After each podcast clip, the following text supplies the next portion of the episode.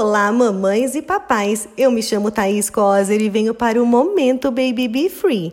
Se você vive ouvindo pessoas te criticando por não colocar sal na comida do seu bebê, saiba que quem está certo é você. A Sociedade Brasileira de Pediatria recomenda não utilizar nada de sal até pelo menos um ano de vida. Depois disso, você pode continuar sem usar o sal o máximo de tempo que conseguir, ou se preferir utilizar, que seja com muita moderação.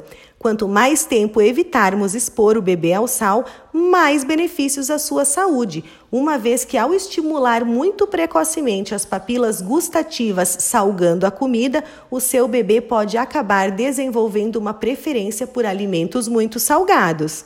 Além disso, claro, né? O sal pode sobrecarregar os rins ainda imaturos do seu pequeno. No Brasil, o consumo de sal está bem acima da média recomendada, o que é um dos fatores que leva a hipertensão arterial ser um dos principais problemas de saúde em nosso país. Isso acontece porque gostamos muito do sal e é muito mais difícil para nós adultos mudarmos os nossos hábitos.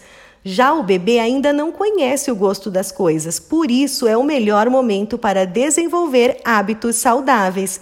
Comida salgada é apenas uma questão de costume. Isso sem falar que o bebê vai aceitar com mais facilidade os alimentos naturalmente adocicados, como a cenoura, a beterraba e a batata doce. Para a comida ficar ainda mais gostosa, você pode caprichar nos temperos naturais e ervas aromáticas. Aproveite, tá? Que você terá que cozinhar sem sal para mudar o hábito de toda a sua família. A saúde de todos agradece. E aí, como que é na sua casa? Conta para nós nas redes sociais babybefree.oficial. Um beijo!